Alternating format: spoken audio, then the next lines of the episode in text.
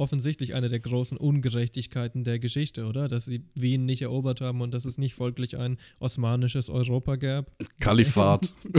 Kalifat yep, Europa. Kalifat Europa. That's what I want. Das ist meine alternative Timeline. Verfassungsschutz bitte jetzt mal kurz weghören für die letzten 30 Sekunden. Death to the CIA!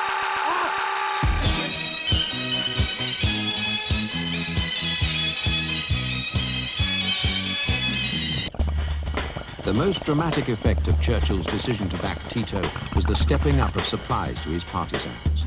Collided with growing calls for U.S. intervention. I have been in the former Yugoslavia. We must do something to stop the bloodshed in that country.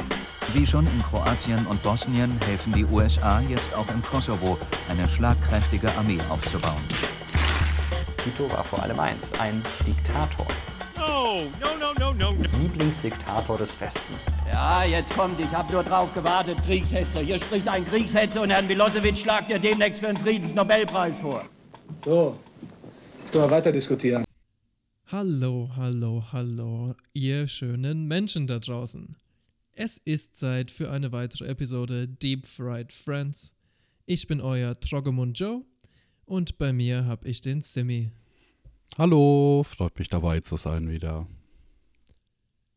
Und wir sind heute zusammengekommen, um zu sprechen über den Balkan. Passend wie zu jeder Deep Fried Friends Episode habe ich mir einen Drink gemacht und der Drink heute heißt Srebrenica Sling. Das ist einfach ein kurzer Slivovitz mit einer Olive drin. Finde ich sehr kreativ. Sehr kreativ ja. und auch sehr passend. Aber Simi, vor Monaten, irgendwann letztes, warte, war das dieses Jahr? Ich glaube dieses Jahr. Irgendwie Anfang. Oder war letztes Jahr? Letztes Jahr. Vor ein bisschen mehr als einem Jahr haben wir die Sowjet-Triplette angekündigt und die Deutschland-Triplette angekündigt und auch die Balkan-Triplette angekündigt. Die deutsche folgte kurz darauf, die Sowjet-Sextette durfte dann etwas auf sich warten lassen und jetzt liefern wir endlich auch die Balkan-Sextette nach, nachdem wir viel zu viele Bücher gelesen haben und uns mm. in diesem Thema komplett erschöpft haben. Mal wieder. Aber Simi, jetzt mal ganz vorweg. Wieso eigentlich diese Balkan-Sextette? Wieso wollten wir uns unbedingt mit dem Thema beschäftigen? Wo kommt der Impuls her? Also es gab so ein, so ein paar Auslöser, die wir da hatten. Das eine ist Balkan-Memes. Ich weiß nicht, ob ihr das kennt, aber da gibt es sowas wie, mein Onkel ist ein Kriegsverbrecher, aber ihr habt keine Chance, zerrt ihn doch erstmal vor Gericht, weil er wird euch erschießen.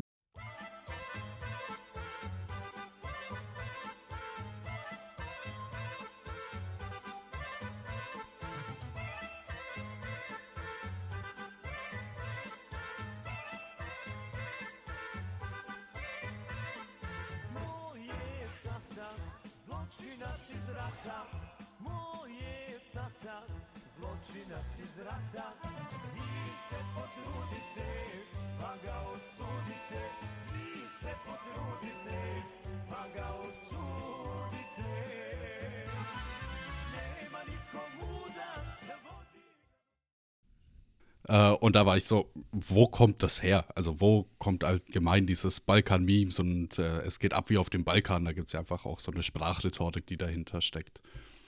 Und das nächste ist, naja, die NATO war da und hat da Krieg geführt und wir kennen alle Joschka Fischer. Und das. Famously ich, aus der Deutschland-Episode. Ja, und das fand ich dann auch schon ein spannendes Thema und irgendwie so eine Episode darüber machen oder ein bisschen mehr, sogar so eine Triplette oder jetzt Sextette. Das war schon irgendwie angebracht. Aber wenn man noch viel primitiver denkt, dann ist doch der tiefste Grund, wieso wir uns alle eigentlich mit dem Balkan beschäftigen sollten, der da auf der Hand liegt, nämlich dass wir alle, und da schließe ich sicherlich nicht alle Hörerinnen und Hörer ein, aber doch die meisten, vor allem die in Deutschland geborenen, wir alle echt unendlich wenig über den Balkan wissen. Es gibt ganz viele Gemeinplätze. Wir kennen alle Cevapcici. Ja, habt ihr wahrscheinlich schon mal gehört. Vielleicht habt ihr sogar schon mal Slivovitz getrunken. Hm. Bereue ich. Wir haben alle schon mal Feta-Käse gegessen, auf jeden Fall. Und sicherlich, klar, kennen wir die Berge und was kulturell wirklich angekommen ist, was übergeblieben ist, ist dieser ominöse, nicht wirklich zu Ende gedachte Gedanke, dass die sich alle irgendwie hassen und dass die Bosnier und die Serben und die Kroaten und die Montenegriner und die Albanier und die sich eigentlich echt nicht leiden können und ständig in irgendwelchen blöden Kleinkriegen sich gegenseitig auf die Schnauze hauen müssen. Ist halt wie bei so einem auf dem Land mit dem Nachbarn, oder? Ist halt so ein Kleinkrieg im Vorgarten. Simi und ich, wir haben immer unsere Probleme, wenn man die Geschichte als vorprogrammiert, als vorbestimmt sieht.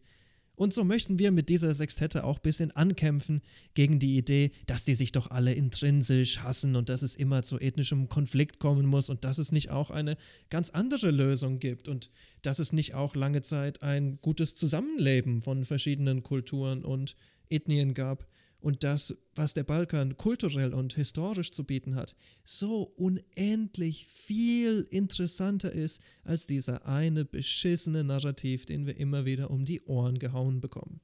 Nee, bin ich voll bei dir. Dann sollten wir jetzt vielleicht noch ganz kurz darlegen, wie wir uns diese Sextette ungefähr vorgestellt haben. Im ersten Teil soll es um die Vorgeschichte Jugoslawiens gehen. Hierfür habe ich ein Buch gelesen, das heißt ganz plump Geschichte des Balkans. Ja, und das ist von Edgar Hösch. Wir ersparen euch jetzt mal die ganzen Details und welcher Herrscher von wann bis wann über welche Ländereien verantwortlich ist. Die meisten waren es halt auch nur für fünf bis zehn Jahre und dann waren sie weg oder woanders König. Oder wer mit wem geheiratet hat, noch welche Schlacht im Ersten oder im Zweiten Weltkrieg quasi die gewinnbringendste war. Die Episode soll eher deutlich machen, wie schwer oder quasi unmöglich es ist, eine kohärente nationale Geschichte oder einen nationalen Mythos auf dem Balkan zu etablieren. Wir erinnern uns an die EP über die Welteislehre, wo die Nazi-Spiritualität und Mystizismus bis ins Unerkennbare verklärt haben, um einen deutschen Nationalmythos zu schaffen. Es ist immer ein bisschen so wie Mariah Carey, die sich ungeachtet ihrer Proportionen dann ins engste Kleid der Welt reinpferchen will. Naja, aber es ist doch für ein Weihnachtslied, Simi. Also, das musst du verstehen. Stimmt, stimmt. Man könnte es schöner ausdrücken, wahrscheinlich mit einem Zitat. In der Erinnerungskultur der heutigen Balkanstaaten hat das historische Argument, die Rechtfertigung der Gegenwart aus der Vergangenheit, einen sehr hohen Stellenwert. Die Auswahl denkwürdiger Ereignisse der Volksgeschichte fanden schon in der sogenannten Wiedergeburt als Instrumentarium zur Identitätsstiftung und Mobilisierung der Massenverwendung. Geschichte und die Konzepte, mit denen wir versuchen, Geschichte zu verstehen, ist auch immer künstlich, ist auch immer menschengemacht wie das Zitat schon drauf anspielt, werden da immer Entscheidungen getroffen. Bestimmte Ereignisse werden hervorgehoben und bestimmte Ereignisse verschwinden einfach im Sog der Geschichtsschreibung.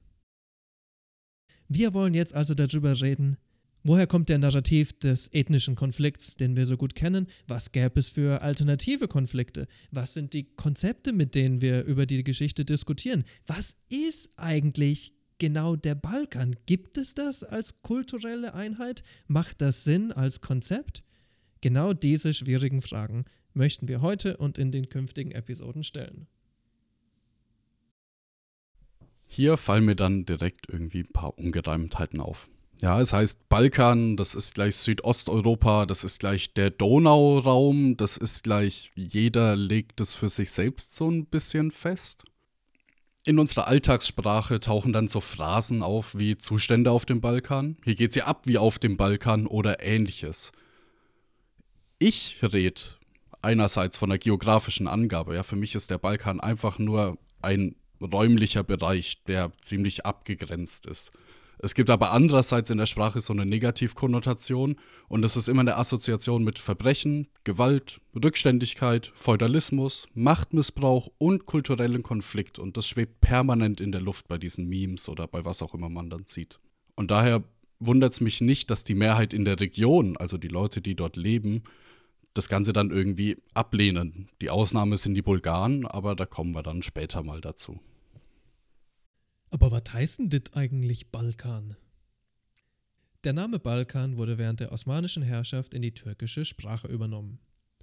Die Bedeutungen auf Türkisch sind gemäß dem Institut für die türkische Sprache vielfältig und das Wort kann unter anderem Folgendes bezeichnen.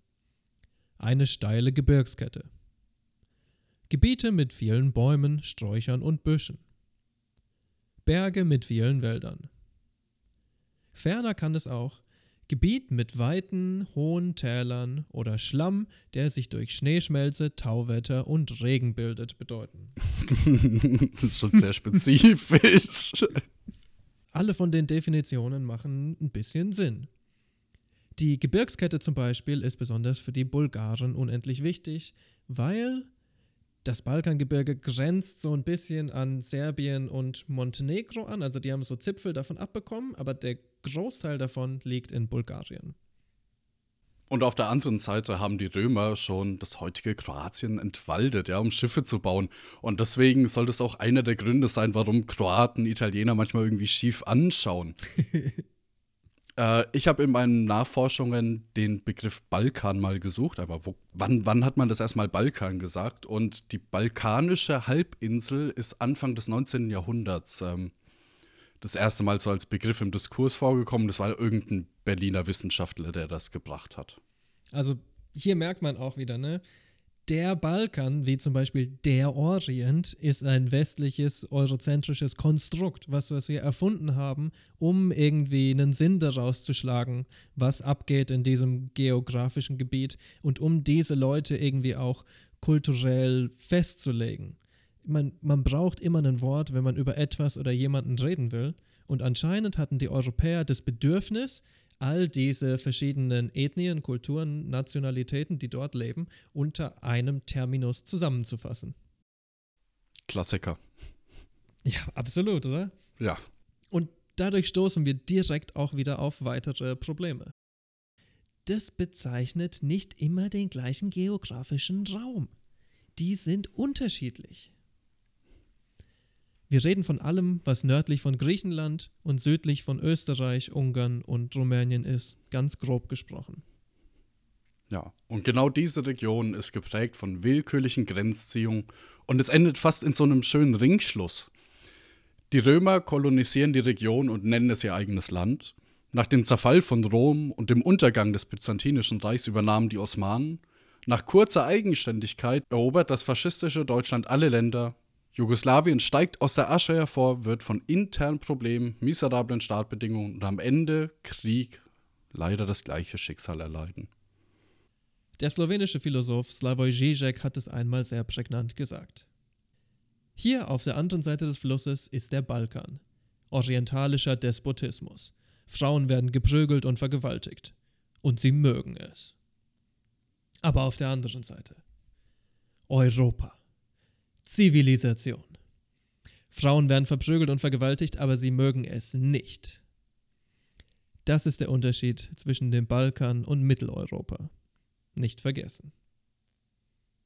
Was Zizek hier hochironisch sagt, das glauben viele Europäer aber unterbewusst wirklich. Die EU besinnt sich auf die Grenzen der Römer. Wir sind die Guten, am anderen Ufer sind die Tiere und Barbaren. Die Vorgeschichte Jugoslawiens ist geprägt von entstehenden und zerfallenden Königreichen, aber wir fangen an mit der Herrschaft der Osmanen. Mit der Niederlage des letzten Despoten von Serbien und dem König von Bosnien, Stepan Tomasjewitsch, beginnt etwa 1460 die osmanische Herrschaft. Damit endet ein langer und echt blutiger Feldzug in den Norden und der Kampf gegen das Byzantinische Reich und dessen Nachbarstaaten. Die Nachwirkungen dieser Adelsherrschaft gehen jedoch über die kurze Regierungszeit weit hinaus. Einerseits, weil deren Mitglieder als heroische Kämpfer für den christlichen Glauben und zum Teil auch als Heilige der serbisch-orthodoxen Kirche bis heute verehrt werden. Und andererseits, da sie eine bis heute lebende Nachkommenschaft hinterlassen hat, die sich nicht nur regional am Balkan, sondern auf ganz Europa verteilt hat. So zählt zum Beispiel das gesamte Haus Habsburg-Lothringen und damit unweigerlich eine Vielzahl europäischer Dynastien zu den Nachkommen der Brankowitschs. Ja, das klingt so nach klassischem Inzest und äh, Kreislaufstammbaum irgendwann. Die osmanische Herrschaft wird immer als hart und grausam bezeichnet. Nicht selten fällt der Begriff des Türkenjochs. Ein klarer Fall von Oberflächlichkeit und plumpem Rassismus.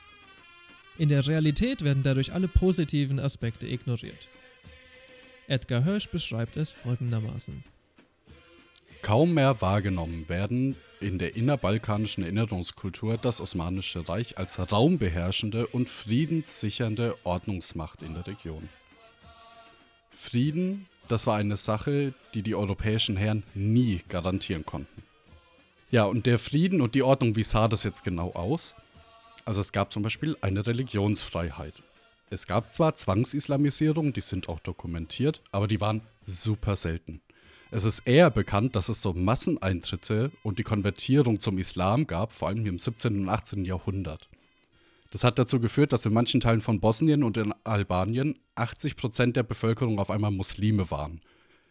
Die Nachfahren gibt es heute noch. Das sind entweder Pomaken oder Rhodopen und es gibt noch vier, fünf, sechs andere Stämme oder Volksgruppen, die weiterleben und deren Nachfolgen sind. Es gab auch durchaus interkulturellen Dialog, den Austausch von Technologie, soziale Mobilität, manchmal für die Bauern, manchmal für die Stadtbewohner, viel Handel zwischen Kulturen und teilweise eine Abwendung vom feudalen System. Andererseits gibt es zum Beispiel die sogenannte Knabenlese. Hier werden in den christlichen Dörfern Jungen zwangskonvertiert und dann in das Militär überführt. Das diente im Endeffekt zur Bildung und Erhaltung der Spezialeinheit Janica.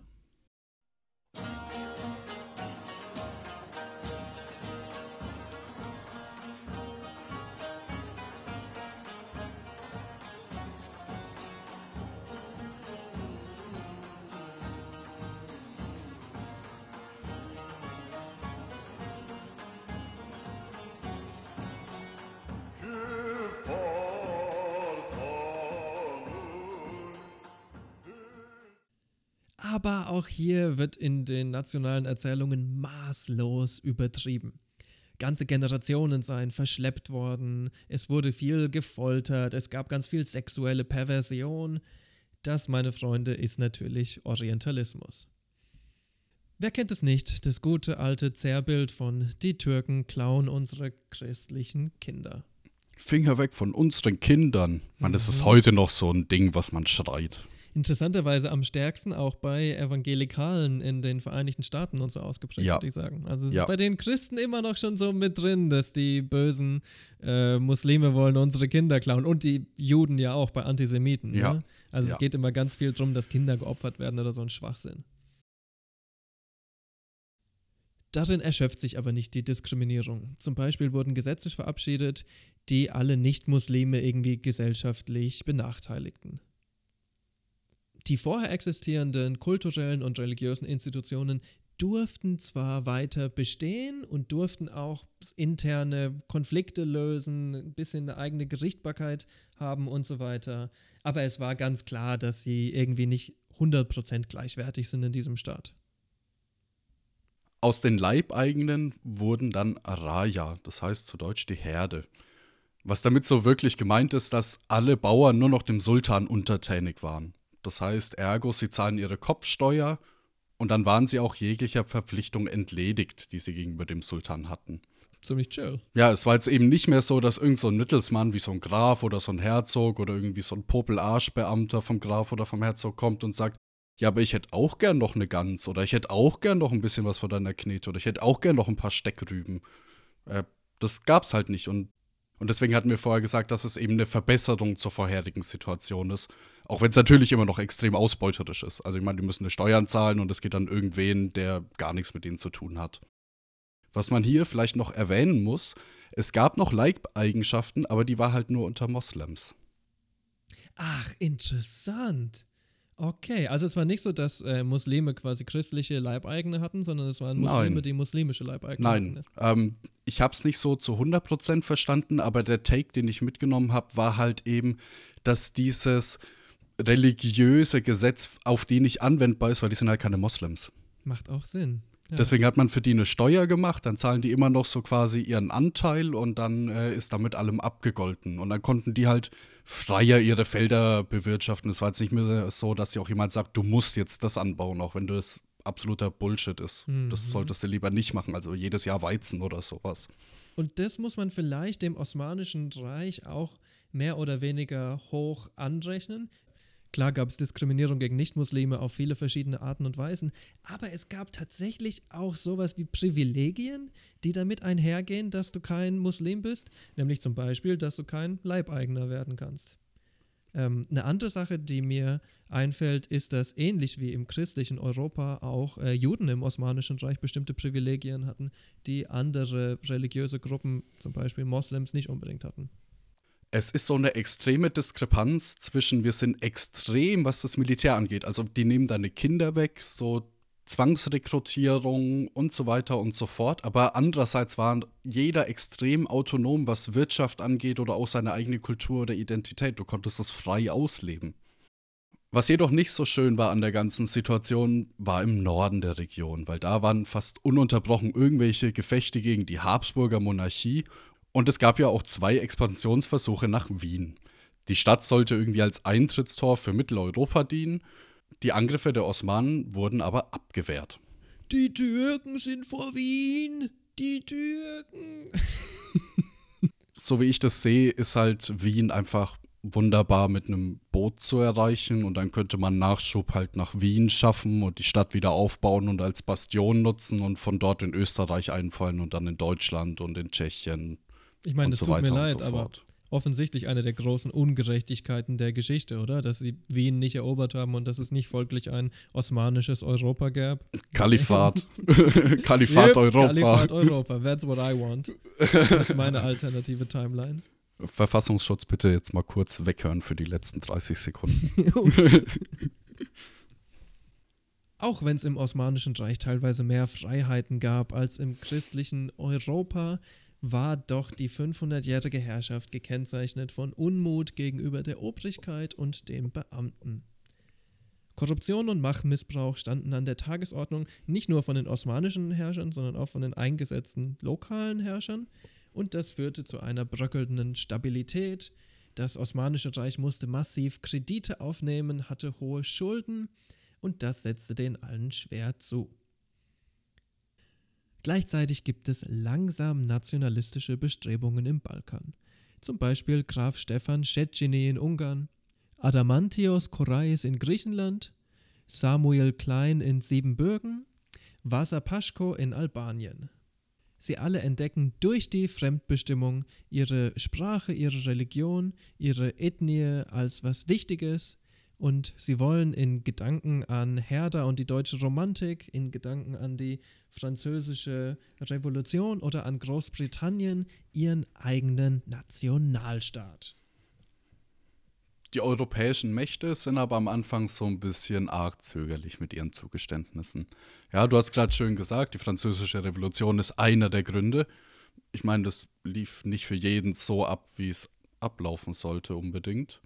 Und es gab so ein fragiles Machtkonstrukt in Europa und man wusste nicht, wenn man dort jetzt einzelne Staaten gründet, ob das nicht irgendwie dieses Machtkonstrukt torpedieren würde, wenn die wieder. The balance, Simon. We The gotta keep the balance. balance of power, Simon. Ah. It's very important, Simon.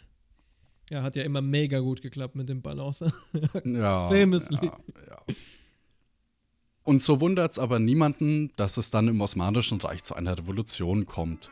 Die Aufständischen nennen sich Jungtürken und sie haben Angst vor einer kompletten Vernichtung des Osmanischen Reichs. Ihr Motto ist Vaterland, Freiheit, Gleichheit, Brüderlichkeit. Von wem die sich das wohl abgeschaut haben? Na, Ich weiß es nicht. Das klingt ziemlich neu für mich. Ja, und so wundert es auch niemanden, dass der Sultan dann, 1908 war es soweit, gezwungen wurde, die Verfassung wieder einzuführen.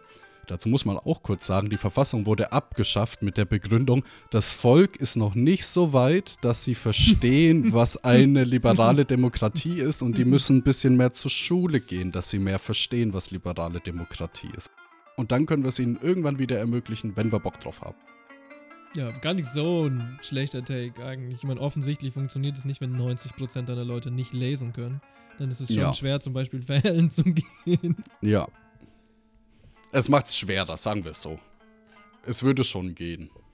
Aber ich glaube, ähm, tatsächlich war das ja in der Türkei, die Jungtürken, ne?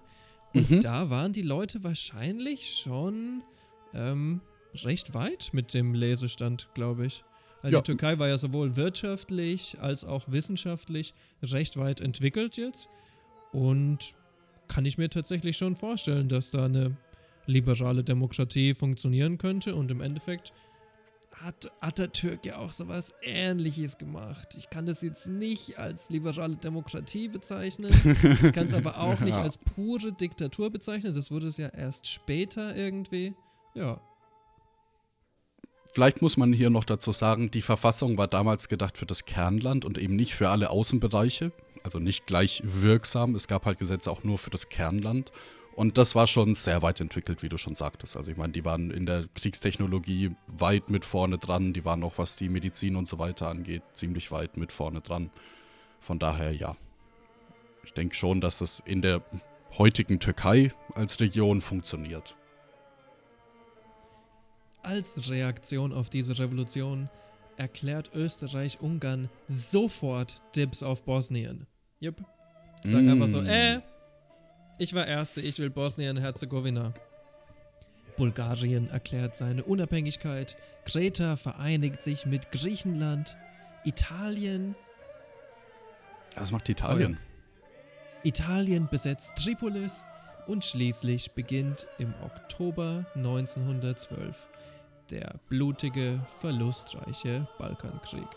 Oder besser gesagt, die Balkankriege, weil es gibt eigentlich unzählige davon. Also es gibt den einen Balkankrieg und den nächsten Balkankrieg und zwischendrin gab es ganz viele Zwischengefechte, die niemand als Krieg so wirklich betiteln wollte, weil keine Dokumentation so 100 Pro drüber existiert. Deswegen sagen wir einfach die Balkankriege. Die Balkankriege waren Schlüsselereignisse für den Untergang des Osmanischen Reichs.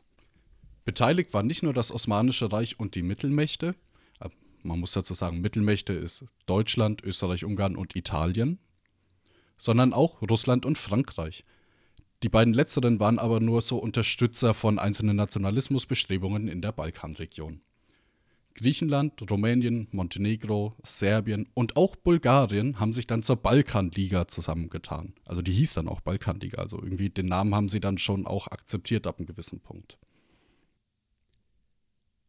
Erklärtes Ziel war es, Mazedonien zu erobern. Ab 1908 hatten Russland und Großbritannien mehr Einfluss in der Region. Grund hierfür war eine Änderung von internationalen Abkommen. Es gab sogenannte Einflusszonen, aka die Aufteilung des Landes, und wahrscheinlich fand parallel auch die Planung der Kolonialisierung und Ausbeutung statt.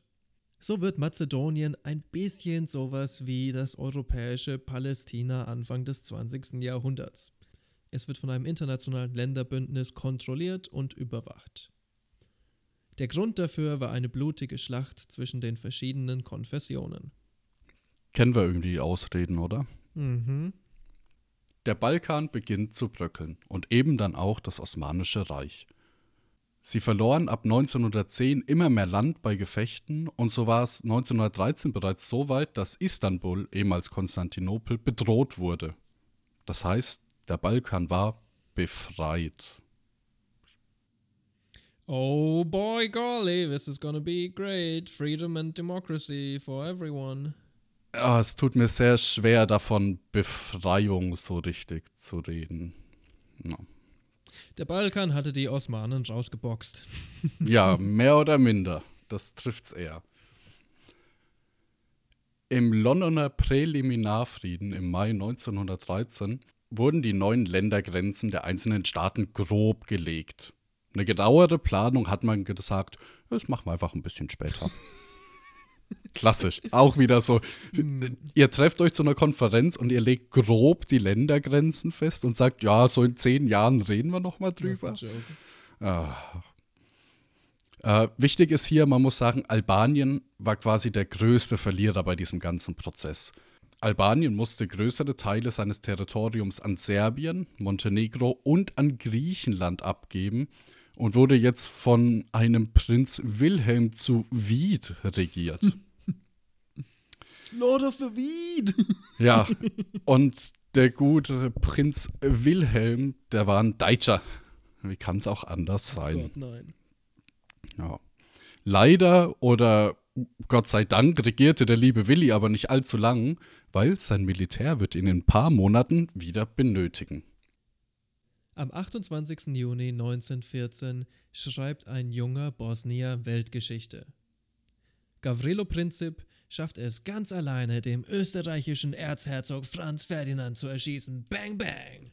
Wow. Die Welt ist empört und als Reaktion auf das Attentat bricht der Erste Weltkrieg aus. Oh no! Wir kennen wahrscheinlich alle diese Geschichte aus der Schule. Vielleicht habt ihr sie vergessen, ist besser so. Denn leider ist sie kompletter Bullshit. Die Geschichte um äh, Franz Ferdinand und seine Erschießung ist eigentlich das perfekte Beispiel für Great Man History. Das ist die Art von Geschichtsschreibung, wo einzelne wichtige Männer die Weichen der historischen Zukunft stellen, die sich komplett auf Nationen, Helden und Verträge reduzieren lässt. Tatsächlich, möchte ich sagen, ist das Attentat weder der Grund für den Ersten Weltkrieg, vielleicht nicht mal der Auslöser für den Ersten Weltkrieg, sondern im besten Fall ein Vorwand. Ja. Zuerst müssen wir klären, was wirklich passiert ist. Dann wollen wir ein paar alternative Theorien anbieten, wieso es denn zum Krieg kam und paradoxerweise, wieso es eigentlich nicht zum Krieg hätte kommen dürfen. Einmal die Story für euch. Der allseits geliebte Erzherzog Franz Ferdinand Karl Ludwig Josef Maria von Österreich ST plante eine Reise nach Bosnien und nach Serbien. Aber warum macht er eine Reise dahin? Ist ihm langweilig? Nee, weil er wollte ein bisschen beliebter werden bei den Serben und bei den Bosniern, die er daheim hatte. Weil die mochten ihn halt irgendwie nicht so arg. Ist nur doof, dass der Franzl seine Route im Voraus bekannt gegeben hat und dann ist er auch noch dazu oben ohne, also im Cabrio unterwegs gewesen. so. Naja, im Cabrio, Joe. Im Cabrio. Ja, und äh, was jetzt kommen muss, ist ein klassischer JFK. Oder in diesem Fall ist es halt ein FFJ. Es war übrigens auch nicht dieser eine bosnische Teenager, der das Attentat durchgeführt hat, weit gefehlt. Tatsächlich war das eine Gruppe genannt die jungen Bosnier, speziell vier Jugendliche aus dieser Gruppe. Aber Moment mal, angeleitet wurden diese wortwörtlich jungen Bosnier durch die sogenannte Schwarze Hand. Die Schwarze Hand ist eine serbische ultranationalistische Geheimorganisation, die tief im Militär verankert war. Diese Schwarze Hand also gab den Bosniern die Waffen und die Bomben für das Attentat, die sie ansonsten wahrscheinlich nicht so einfach bekommen hätten. Aber am Tag des Anschlags geht alles schief. Der erste Clown kann das richtige Auto nicht identifizieren und wirft deswegen seine Bombe nicht. Der Rest der Geschichte erinnert wirklich nur noch an einen Tom und Jerry Cartoon. Der nächste Attentäter verpasst einfach seinen Einsatz. Und nur einer von den fucking Bombenschmeißern schafft es überhaupt, die Bombe zu schmeißen. Nur leider schmeißt er sie nicht gut. Sie prallt ab am Arm des Erzherzogs FJ und explodiert in die Menge. Okay. Franz Josef ist nicht weiter beschädigt. Der gute Kabrinovic mit seinem Versagen konfrontiert, nimmt eine Giftkapsel von der schwarzen Hand. Aber Moment mal, selbst das schlägt fehl, denn das Gift ist zu alt und so kotzt er sich Oh. einfach nur stundenlang voll. Er fällt in den Fluss, aber der Fluss ist nicht tief genug, um zu ertrinken. Und deswegen nimmt ihn die Polizei fest. Das Attentat war an diesem Punkt ultimativ gescheitert. Über war nur noch Gavrilo Prinzip. Durch einen dummen Zufall hält der Wagen des Erzherzogs entgegen jeder Planung an einem Delikatessenladen. Der Franzi wollte einmal Kaffee schlürfen. God, you. Oh. Prinzip steht direkt daneben und sieht seine Chance. Er schießt zweimal. Zwei Treffer. Franzi und sein Fräulein sterben in kürzester Zeit. Prinzip nimmt sein Gift und kotzt sich nur voll. Hm. Dann will er sich selbst erschießen, aber die Menge entreißt ihm die Kanone. Wieder auch so, ah. Erinnert dich das nicht an ähm, die eine Episode, worüber wir, ich glaube, bei Gehlen haben wir darüber geredet, über den einen Nazi, der mehrmals zu dumm war, um sich selbst das Leben zu Ah, nehmen. ja, ah. Weil bei ihm war es jetzt nicht 100% seine eigene Schuld. Ja. Aber schon ziemlich lustig auf ja, jeden Fall. Ja, auf jeden Fall.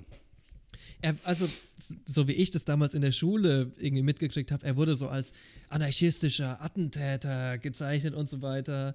Aber es wird immer ausgelassen, dass es eine Gruppe von vollkommen unfähigen Jugendlichen Yep. waren, die, wenn es nicht zum Zufall gekommen wären, ihren Auftrag definitiv verfehlt hätten. Was ich aber jetzt hier auch noch mal kurz in den Raum reinstellen möchte. Dieser Mann ist auf seinem Cabrio durch die Gegend gefahren. Dü, dü, dü. Ich habe nichts Besseres zu tun. Es explodiert eine Bombe, die vorher an seinem Arm abgeprallt ist. Das hat er ja offensichtlich mitbekommen. Hinter seinem Auto in der Menschenmenge. Ich nehme an, da sind auch Leute verletzt worden. Irgendwie die Polizei nimmt jemanden fest. Er fährt einfach weiter. Dü, dü, dü, dü, dü. Boah, guck mal, ey, ich hab Bock auf Kaffee. Lass mal Kaffee schlürfen gehen. Und geht Kaffee schlürfen und wird erschossen. Also ich meine, du kannst es doch nicht mehr herausfordern zu sterben, als wenn hinter dir eine Bombe explodiert ist, erstmal Kaffee trinken zu gehen. Ja, es ist fast so, als hätte sein Sicherheitsdienst, der übrigens da war, definitiv, also es war auch so eine kleine Autokolonne, als hätte der Sicherheitsdienst irgendwie überhaupt gar kein Interesse daran, sein Leben zu schützen. Sehr weird, hä? Ja, fast als hätte er die Reise angetreten, nur um sie äh, quasi im Sarg zurückzumachen. yep. Na, ich schätze mal so, habt ihr die Geschichte um das Attentat wahrscheinlich noch nicht erzählt bekommen. Auf jeden Fall, Österreich-Ungarn war außer sich und warf Serbien vor, dass sie hinter dem Attentat stecken. Österreich stellt jetzt Serbien vor die Wahl. Entweder sie akzeptieren eine Liste mit unglaublich vielen, wirklich heftigen Forderungen oder es kommt zum Krieg. Eine der Forderungen war zum Beispiel, Einwilligen, dass in Serbien Organe der österreichischen Regierung bei der Unterdrückung der gegen die territoriale Integrität der Monarchie gerichteten subversiven Bewegungen mitwirken. die hatten ja damals schon sehr powerful Beamtendeutsch. Ja.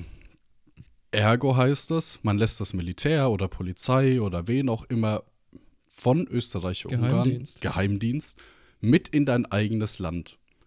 Ja, also man merkt hier sofort, die Liste war so entworfen, dass Serbien das Ganze eigentlich nur ablehnen wird. Und das war halt auch alles so beabsichtigt. Das ist ja auch so ein dezidierter Moment in der Geschichte, ne? Irgendein recht militärisch mächtiges westliches Land macht so eine Liste von zehn Forderungen, die du nicht mal annähernd erfüllen kannst und wo du eigentlich komplett deine Souveränität aufgeben musst.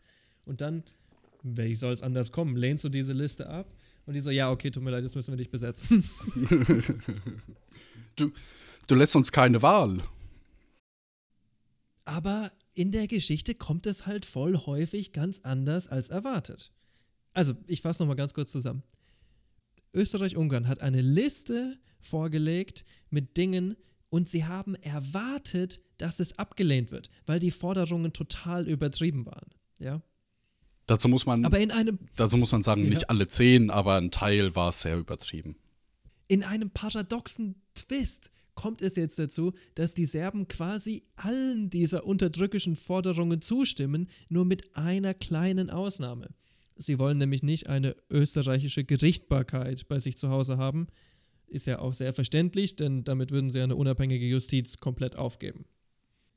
Als Antwort darauf, dass Serbien Österreich wirklich extrem entgegenkommt, erklärt Österreich-Ungarn Serbien den Krieg und stürzt Europa und am Ende die gesamte Welt in einen Krieg. Aber auch das ist eine stark verkürzte Version, die so viel auslässt, dass es am Ende mehr oder weniger ein Zerrbild wird. Deswegen möchten wir jetzt einen Versuch unternehmen, aufzulisten, was unserer Meinung nach die Gründe sind, wieso es denn zu einem Weltkrieg kam. Als Freund der Geschichte kann man leider die Wieso-Frage niemals zufriedenstellend beantworten. Wir können ja nicht in die Köpfe der Leute reinschauen. Wir können uns allerdings auch nicht verstecken vor dieser wichtigen Frage. Wir brauchen zuerst einen Überblick. Wir müssen also die Makrobedingungen analysieren und dann einen tiefen Blick, also die Mikroentscheidungen, die daraus resultieren. So haben wir eine Liste von großen und kleinen Gründen für den Ersten Weltkrieg ausgearbeitet. Grund Nummer 1. Balance of Powers oder die Balance der Großmächte. In Europa gibt es ein Problem. Frankreich, Großbritannien und Russland halten sich seit einigen Jahren das Wasser, ja. But there's a new kid on the block. Deutschland wird 1871 zu einem geeinten Land, will mitmischen. Wir kennen das inzwischen mehr oder weniger als historisches Meme. Deutschland will einen Platz unter der Sonne, wird da oft zitiert. Und so avanciert Deutschland in wenigen Jahren sowohl zum de facto mächtigsten kapitalistischen Staat in Europa, außerhalb von Frankreich vielleicht, und auch zur kontinentalen Militärmacht, die fast mit Frankreich und Russland mithalten kann. Überall in Europa stapelt sich Kriegsgerät und es schreit danach, ausprobiert zu werden. Ich möchte aber hier ganz kurz die Idee von Balance of Powers ein bisschen entzaubern. Es ist ja nicht so, dass nur weil es verschiedene Staaten gibt, die verschiedene Machtkonstellationen haben, dass die sich zwangsweise bekriegen müssen. Ist doch vollkommen absurd, dieser Gedanke. Es muss nicht notwendigerweise zum Konflikt kommen. Der Grund, wieso es notwendigerweise zum Konflikt kommen muss, ist folgendes. Die aufstrebenden europäischen Staaten sind kapitalistische Staaten. Das heißt, sie wollen immer mehr akkumulieren.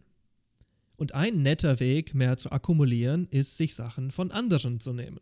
Ne? Macht Sinn. Weiterhin, und das ist eine sehr clevere Sache, die Marx gesagt hat, die ich fast nie zitiert sehe. Krieg hat noch einen zweiten Grund. Es geht gar nicht nur darum, Ländereien einzunehmen. Das ist total reduktiv. Krieg hat tatsächlich den Grund, Kapital zu zerstören. Klingt jetzt erstmal vollkommen bizarr. Wenn du Kapitalist bist, wieso willst du denn Kapital zerstören? Das macht eigentlich gar keinen Sinn, oder? Es macht total Sinn. Denn überleg mal. Wenn du ganz viele Häuser gebaut hast, wenn deine Lagerhäuser voll sind mit Produkten und wenn die Bäuche deiner Einwohner vielleicht sogar voll sind, wer muss denn dann noch konsumieren? Was wird denn dann noch groß gekauft?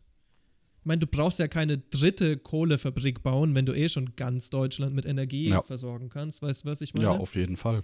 Aber im Krieg wird alles zerstört. Häuser werden zerstört. Produktionsmittel wie zum Beispiel Fabriken oder LKWs oder was auch immer, Dampfmotoren werden zerstört. Alles muss neu aufgebaut werden und dieses Neuaufbauen ist natürlich ein wirtschaftlicher Impuls. Es ist bizarr, es ist abgründig, aber auf gewisse Weise ist Krieg auch gut für den Kapitalismus, weil danach wieder mehr produziert werden kann. Ich finde, hier sieht man wieder schön, die Gewinne werden privatisiert, die Verluste werden verstaatlicht. Absolut, ja. Meinst du, du hast irgendwie was bekommen, wenn du dein Haus verloren hast, kannst du vergessen. Und auch die Warenhäuser waren voll, die Bäuche sind voll. Das heißt, das Geld ist ja schon, also die Waren sind ja schon von irgendeinem Zwischenhändler gekauft worden. Ergo, die Genau. Großproduzenten haben schon ihren Gewinn gemacht, haben sich davon Aktien gekauft, Gold gekauft, was auch immer Genau. verlustlos ist. Und dann wird alles zerbombt und der Staat baut ihre Firma wieder auf und sie fangen von vorne an, das Warenhaus zu füllen. Grund Nummer zwei: koloniale Ambitionen. Wir haben es ja schon gesagt, ja.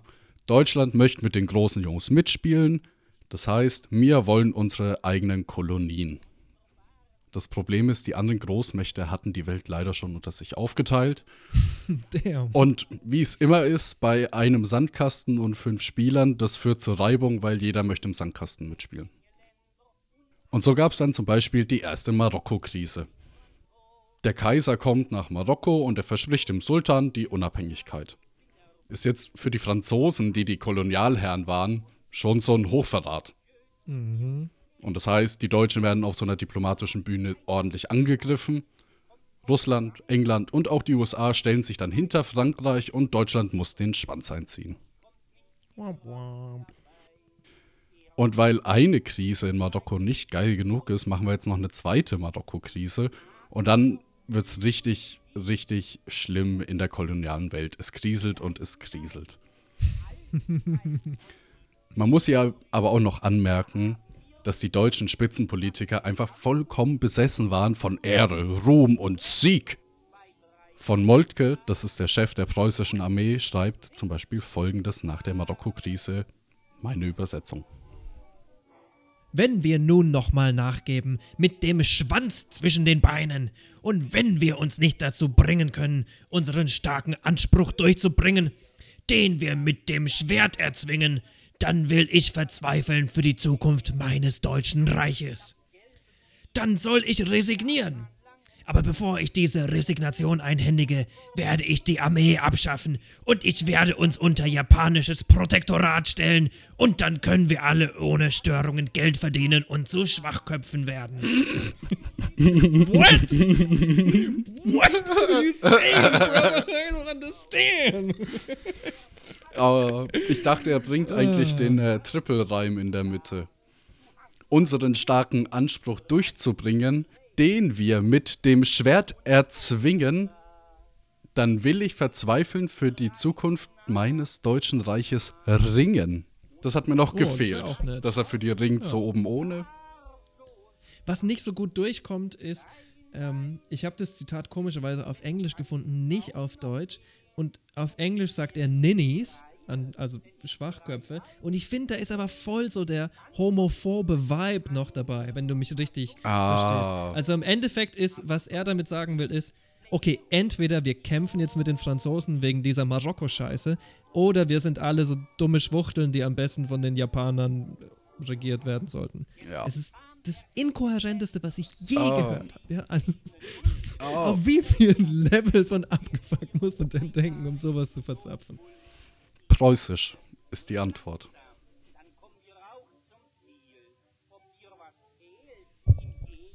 Grund Nummer drei. Imperialistische Ambitionen in Europa. Okay, also wir haben gerade mit Marx schon davon gesprochen, dass Krieg nicht nur den Grund der Landgewinnung hat, sondern auch der Zerstörung des Kapitals. Aber lass uns jetzt mal über Land reden, denn Land ist schon ziemlich wichtig. Der Erste Weltkrieg ist ein besonderer Krieg, denn er ist der erste imperialistische Krieg. Ausgefochten nicht nur, aber größtenteils zwischen den am weitesten entwickelten kapitalistischen Staaten. Am Ende sogar die USA. Es geht nicht mehr größtenteils um Religion, Kultur, sondern primär um die wirtschaftliche Vorherrschaft in ganz Europa. Fast alle dieser Staaten und ihre Staatsmänner hatten große Ambitionen, wie man das bei Moltke schon sieht. Sie sahen den Krieg als Heilsbringer, um ihrer heiligen Nation die Vorherrschaft, die sie doch göttlich verdient, endlich zu bringen. Vor allem bei Österreich und Deutschland sieht man das, finde ich. Ist das wieder einer der Einflüsse des Calvinismus, dass sie sagen, wir sind auserkoren, das zu besitzen und deswegen dürfen wir es? Auf jeden, also zu einem gewissen Grad schon. Aber ich meine, keine Ahnung, selbst die alten Israeliten haben sich ja als auserkorenes Volk Ja, bezeichnet. It's, ja. just a, it's just a vibe. Ja. dude. Nee, wegen Heilsbringer und das hat alles so was, Ja. was göttlich Auserwähltes für mich Das immer die schon, Sprache. Es ist mal wieder köstlich ironisch und kontraintuitiv, dass dann gerade der militärisch schwächste und ökonomisch am meisten zurückgebliebene Staat am meisten auf Krieg pocht. Österreich-Ungarn. Kein verdammter Mensch in Gesamteuropa wollte den Krieg so sehr wie ein gewisser Feldmarschall von Hötzendorf. Dieser geisteskranke Mutterficker schlägt insgesamt 23 Mal vor, mit Serbien einen präventiven Krieg anzufangen. Was ist ein präventiver Krieg? Das ist, wenn du jemanden angreifst, weil du sagst, ey, wenn wir den nicht angreifen, wird er uns aber nächste Woche angreifen. Die finde ich immer am besten, die Legitimation. AKA die Herr- Lehrer, der Hund hat meine Hausaufgaben gefressen Version von Außenpolitik, würde ich mal behaupten. Ja, schon, schon. Hötzendorf war der schlimmste Cocktail, schlimmer als mein Srebrenica-Sling. Er wird bezeichnet, Zitat, als sowohl dumm als auch unendlich energiegeladen. Aggression und territoriale Ambitionen hatte Österreich-Ungarn schon bewiesen, als sie vor kurzem Bosnien eingenommen hatten. Überhaupt, ganz Europa kämpft um den Balkan, ökonomisch wie wortwörtlich. Der einzige Freund, den die Österreicher bei ihren Unternehmungen hatten, das, naja, na, das waren wir. Also die Hm. Deutschen. Nach dem Attentat auf Franzl stellte Deutschland den Ösis sowas wie einen Blankoscheck für Krieg aus. Im Sinne von, ey, ich hab deinen Rücken, Brudi, keine Sorge. Das sind tolle Voraussetzungen. Grund Nummer 4. Alle wollten Krieg. Niemand wollte Krieg. Für jeden geisteskranken Hötzendorf gibt es aber auch eine Gegenstimme. In Österreich war das leider niemand anders als Franz Josef, der nun leider sechs Fuß unter der Erde schlummert. Ja. Überraschenderweise war es der sonst so bellikose Kaiser Wilhelm, der dem deutschen Gaudi Zügel zeigte. Deutschland wollte diesen Krieg nicht unbedingt, aber Teile der deutschen herrschenden Klasse, die wollten ihn. Ich finde den Willi sowieso recht interessant in diesem Gesichtspunkt, weil er hat auch kurz nach dem Attentat so was wie Serbien muss gestraft werden und so weiter gesagt. Und äh, wenn ihr euch vielleicht erinnert, gibt es im deutschen Geschichtsbüchern immer dieses eine Poster. Ich, es tut mir leid zu sagen, ich finde es extrem lustig. Und zwar ist es eine alte Propagandazeichnung, da steht drauf, Serbien muss sterben. Ah. Also es gab definitiv diesen Vibe in der deutschen wie österreichischen Bevölkerung. Aber, aber, big aber auch, ne? Ich möchte noch dazu sagen, dass wir sprechen hier fast immer nur über die herrschende Klasse eines Landes. Wir sprechen über die Diplomaten, wir sprechen über die Großkapitalisten, wir sprechen über den Adel, wir sprechen über das Militär, vielleicht über geistige Autoritäten und so weiter und so fort. Aber die Leute, die Leute wie du oder ich, oder vielleicht sogar wie Simi, aber die Leute wie du oder ich, Ey. Ey. die Leute, die hatten keinen Bock auf Krieg. Ja. Die Leute waren sogar wirklich, wirklich, wirklich gegen Krieg und das hielt auch lange an. In Deutschland famously, wir haben es jetzt wahrscheinlich schon tausendmal behandelt, gab es extrem viel Widerstand von den Linken und ähm, das lief alles so lange gut, bis die SPD uns dann verraten hat und Kriegskredite und so weiter. Ganz ähnlich lief es auch in anderen europäischen Ländern ab, lass uns mal so sagen. Und erst als es dann wirklich losging mit dem Krieg, gab es dann diese Kriegsbegeisterung, von der immer gesprochen wird. Also das ist nichts, was in der Bevölkerung schon immer veranlagt war. Ich will also mehr oder weniger das Argument machen, dass es niemals wegen diesem Attentat zum Krieg hätte kommen sollen. Klingt kontraintuitiv, ist aber so. Zum Beispiel schrieb der Kaiser Wilhelm, nachdem die Serben, wie wir wissen, extrem positiv und gönnerisch auf dieses komische Ultimatum reagiert hatten, Ein großer moralischer Sieg für Österreich. Damit sind alle Kriegsgründe verloren. So Kaiser Willi. So schreibt aber wohl kaum jemand, der sein Volk zum Krieg anzetteln möchte. Auch bieten sich nach dem Attentat zahlreiche Möglichkeiten, das Problem diplomatisch zu lösen. Zum Beispiel bietet Russland an, Verhandlungen einzugehen, bevor der Konflikt aufbricht, ganz ähnlich wie im Zweiten Weltkrieg, wo die Sowjets hoffnungslos versuchten, irgendein Verteidigungsbündnis auszuhandeln, aber alle haben gesagt, nee, Niet. niet. Aber das mit Abstand beste Argument meiner Meinung nach, dass jetzt nicht alle europäischen Staaten schon auf Krieg gepocht haben und sich vorbereitet haben, ist folgendes. Kaiser Wilhelm fuhr nur wenige Tage vor Kriegsausbruch in einen langen Urlaub. Ich weiß jetzt nicht, wie das bei euch ist, aber wenn ich jetzt mehr oder weniger das Staatsoberhaupt bin, dann mache ich das generell nicht, wenn mich ein militärischer Konflikt erwartet. Vor allem nicht, wenn ich diesen Konflikt auslösen möchte oder teilnehmen möchte oder wenn mir bewusst ist, dass der passiert. Außer du willst nicht schuld sein. Jo. aber nee, macht wenig Sinn, in den Urlaub zu fahren, wenn Krieg an der Haustür steht. Fakt ist doch folgendes. Alle paar Jahre eigentlich wird in Serbien irgendein Politiker gekillt. Regelmäßig gibt es in ganz Europa Attentate auf bestimmte Dynasten und Könige. Mindestens alle zehn Jahre gibt es irgendwo in Jugoslawien einen Coup und jemand wird abgesetzt und jemand Neues kommt an die Macht. All diese Dinge hätten auch als, ich sag mal, Auslöser oder Grund oder was weiß ich dienen können. Wieso müssen wir dann so arg darauf beharren, dass gerade dieses Attentat auf Franz Josef quasi der singuläre Grund war für den Ersten Weltkrieg? Ja, es gibt keinen Grund dafür, darauf zu beharren.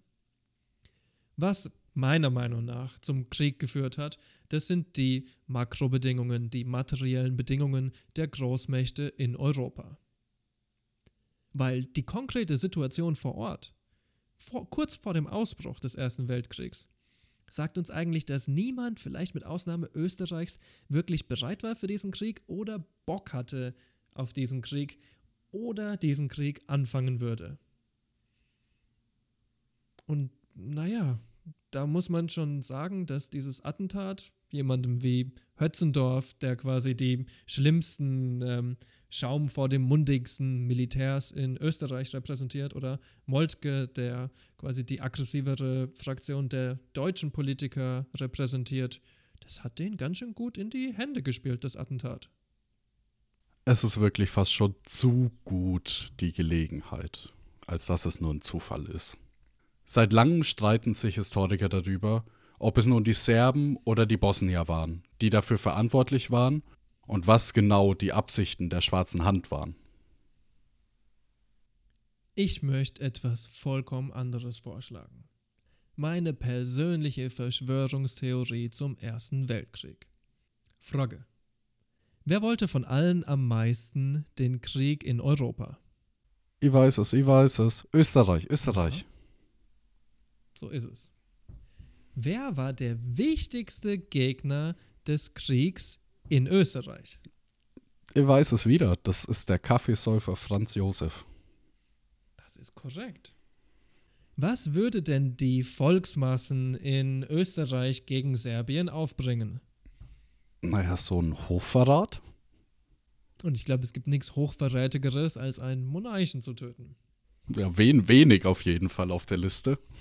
Und naja, die wichtigste Frage bei Verschwörungsdenkenden, cui bono? Wem spielt dieses Attentat am meisten in die Hände?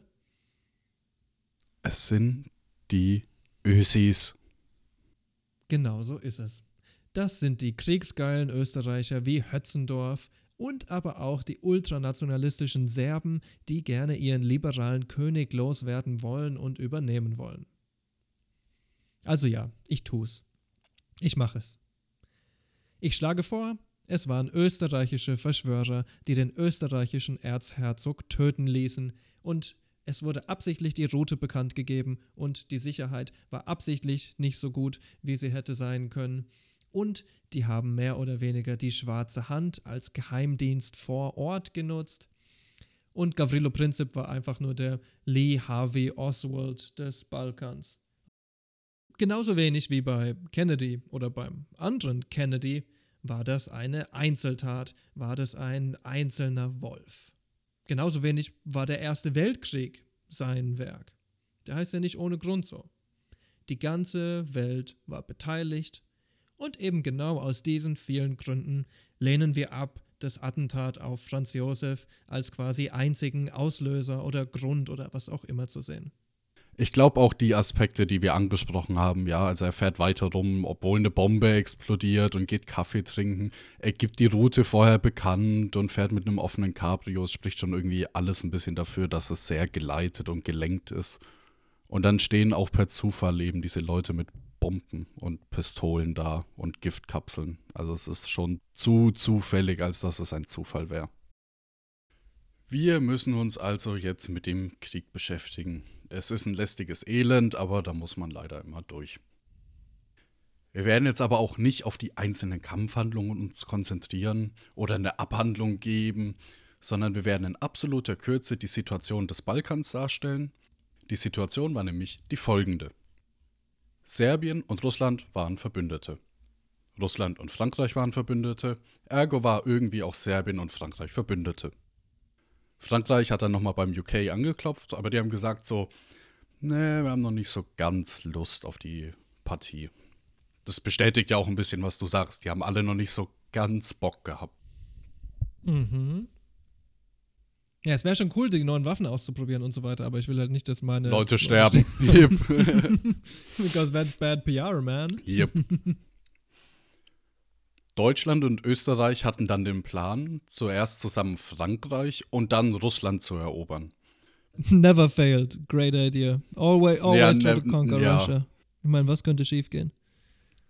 Der Grund von deutscher Seite war, dass man dachte, Russland ist sehr träge und es würde ewig dauern, bis die russischen Armeen an der Tür stehen. Und Frankreich wäre so ein super einfaches Ziel und man könnte es super leicht einnehmen und dann den Russen zurückschlagen im schlimmsten Fall. Nenn mir eine deutsche Strategie, die nicht irgendwie auf plumpem Rassismus gegen Russen beruht. Keine. Weißt du, damals war es noch, ja, die sind, die sind halt träge. Dann später im Ersten Weltkrieg wurde es, ja, die sind wilde Hunnen. Und dann später im Zweiten Weltkrieg, oh, die sind böse Judeo-Bolschewiken. Und irgendwie kannst du immer deine militärische Strategie darauf aufbauen, welche rassistische Karikatur die gerade sind. Das ist Ja. schon bizarr, oder? Und es hält sich bis heute. Was ich oft von Leuten über den Zweiten Weltkrieg höre, ist ja, ja, die Sowjets haben ja so diese Wellentaktiken verwendet, ne? Die haben ja einfach massenhaft ihre Leute sterben lassen. Nope, this is not true. Das ist tatsächlich von den Wehrmachtautoren, die damals den Genozid im Osten gemacht haben, deren Version der Geschichte. Das sollte man wirklich nicht zitieren. Das sollte man wirklich auch nicht glauben. Ja. Es gab übrigens von quasi jedem Land, was im Zweiten Weltkrieg mitgemacht haben, so eine Order wie bei der Sowjetunion, dass ähm, wenn du jetzt eine Verteidigungslinie hast und die Leute dann einfach fliehen und die Linie deswegen zusammenbricht, dass die exekutiert werden. Das ist leider was recht Normales einfach. Das war einfach ein Ding. Das war einfach ein Vibe. Na, ich meine, die werden als Verräter und als, es ist Hochverrat. Also es ist im ähnlichen Maßstab immer geregelt. Also es ist jetzt auch keine moderne Erfindung. Im Mittelalter, wenn du weggelaufen bist, bist du halt auch exekutiert worden, wenn sie dich bekommen haben. Also Ja. ist barbarisch, aber es war halt schon immer so barbarisch. Das hat sich nie jemand irgendwie gebessert in der ganzen Exakt. Situation. Und es ist auch keine Eigenheit der goldenen Horden, sagen wir es mal Ja. so. Wie es auch nicht anders kommen kann, natürlich ist diese plumpe auf Rassismus basierende Theorie nicht richtig und die Deutschen stehen auf einmal vor französischen Befestigungen und, No. Oh oh. und im Osten macht's klopf klopf und auf einmal ist der Ivan da und uff, jetzt sieht's nicht mehr so toll aus. Ja, für Frankreich haben sie dann doch versucht, eine Lösung zu finden, und zwar Frankreich via Belgien zu erobern, und von Belgien ging es dann nach Paris. Das äh, gelingt auch überraschenderweise. Nur war jetzt auch noch Großbritannien sauer. Also du hast jetzt Russland, Frankreich und Großbritannien irgendwie. Ah. Und die Kämpfe entwickeln sich immer mehr zu den altbekannten Grabenschlachten. Leider ist so ein Grabenkrieg immer sehr unschön. Äh, kurz muss man vielleicht noch sagen, es kam dann zum Einsatz von Chemie- und Biowaffen, äh, extremes Leid auf allen Seiten und Grabenkrieg darf man sich so vorstellen, du machst zwei Meter oder zehn Meter Gewinn und dann gräbst du einen neuen Graben und dann dauert es so zwei Wochen und dann gehst du wieder zehn Meter zurück. Klingt fantastisch. Um fair zu sein, ja, schlimme Sachen von allen Seiten, aber es waren schon explizit die fucking Kartoffeln, die angefangen haben, Belgier zu vergasen, Ja, sind wir mal ja, ehrlich nee. hier. Und, aber die anderen haben dann natürlich auf Nachgegast. ihre eigene Weise uns es zurückgegeben, Ja. ne? Exakt. Also es hat sich keiner was genommen, nur wer halt zuerst die bösen Waffen äh, anwendet, ist halt offensichtlich auch der Böse und die anderen verteidigen sich dann nur mit gleichem Maße. Jetzt mischt aber auch Bulgarien mit. Ja, oh, Jesus, ne. die Bulgaren wollten eigentlich schon länger so Teil der Mittelmächte sein. Und so hat sich halt die Gelegenheit auch wieder gut ergeben, dass man mit denen Serbien erobern könnte und dann kann man auch gleich Albanien mit übernehmen. Bulgarien so, Bulgarien so zu Deutschland. Senpai, notice me. so ungefähr habe ich es mir vorgestellt. Die haben so einen ganz lieben Brief geschrieben, wie toll sie die Uniformen finden und sie haben selbst Ja. welche entworfen und hier sind Bilder. Ja, Auf jedem I ist so ein kleiner Totenschädel obendrauf anstatt. Wieso konnte man Albanien einfach gleich mit übernehmen? Albanien war Österreich-Ungarn schon länger wohlgesinnt, äh, auch schon lange vor den ganzen Spannungen. Rumänien hat es dann mal mit den Alliierten versucht, ist aber irgendwie kläglich gescheitert, ist ebenfalls einfach übernommen worden. Ja, ja, traurige Geschichte mit Rumänien. Sie haben versucht, der Held der Region zu werden und sind halt mhm. hart niedergeknüppelt worden, weil sie überhaupt nicht bereit waren. RIP. In Russland gibt es jetzt Umsturz nach Umsturz und langsam beginnt tatsächlich die Revolution Fahrt zu nehmen und ergo ergibt sich dann das Land. Es funktioniert so quasi, es wird eine, ähm, es wird abgehandelt, unter welchem Rahmen die Truppen abgezogen werden sollen. Und wenn ich mich richtig erinnere, macht Russland, was am Ende des Krieges mehr oder weniger schon den Sowjets gehört, macht Russland tatsächlich einige Zugeständnisse an Deutschland, was Land angeht. Ich nehme an, sie wollten halt einfach nicht, dass Deutschland weiter vorrückt ab dem Punkt, weil dann wäre wirklich sehr kritisches Hinterland getroffen. Ich glaube, es ist nicht mal das. Es ist einfach so offensichtlich viel wichtiger, die Revolution jetzt durchzuführen und zu verteidigen. Der Erste Weltkrieg, wir haben ja ähm, Lenin und alle anderen Sowjets eigentlich sowieso primär abgelehnt, weil sie überhaupt gar keinen Sinn darin sahen, sich jetzt für Frankreich ins Feuer zu werfen. Wieso auch? Scheiß auf Frankreich. Ja, das, das meinte ich damit. Äh, sie haben halt Land abgetreten, haben Deutschland mehr Zugeständnisse vielleicht gemacht als sogar notwendig. Einfach, dass sie hm, garantiert ja. zustimmen und nicht so von wegen, ja, ja aber wir könnten genau. ja noch mal zwei Monate kämpfen und dann wären wir ja noch mal fünf Städte weiter und hätten noch den Stahl oder die Kohle. Also ich glaube, das war schon so Beschwichtigung auch ein bisschen mit. Da hast du recht, genau. Beschwichtigung oder ein, ein Trade-off quasi. Okay, wir dürfen unsere Revolution machen und dafür ähm, kriegst du die Länder rein. Ist dann natürlich nicht so gekommen. Ne? Jede einzelne westliche Macht hat versucht, irgendwie in Russland zu intervenieren und die Revolution zu verhindern. Aber gut. Andere. Apropos. Es ist ein neuer Tag und es gibt eine komplett neue Entwicklung. Nämlich treten die guten Stars and Stripes, die guten US of A, die guten Amerikaner dem Krieg bei und durch vereinigte Kräfte von Briten, Amerikanern und Franzosen wird die Westfront schließlich gewonnen. Das haben die Amerikaner jetzt nicht aus äh, Liebe für Freiheit und Menschlichkeit gemacht, sondern tatsächlich machten die Amerikaner unendlich viel Money mit Kriegskrediten, sowohl vor als auch nach dem Krieg.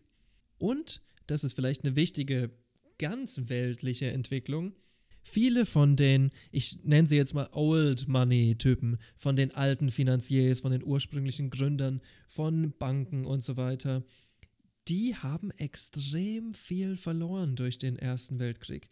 Wir reden auch wirklich hier von großen Häusern wie Rothschild oder sowas, die echt extrem gebeutelt waren und Amerika war in der tollen Situation, dass eigentlich alle bei ihnen verschuldet waren.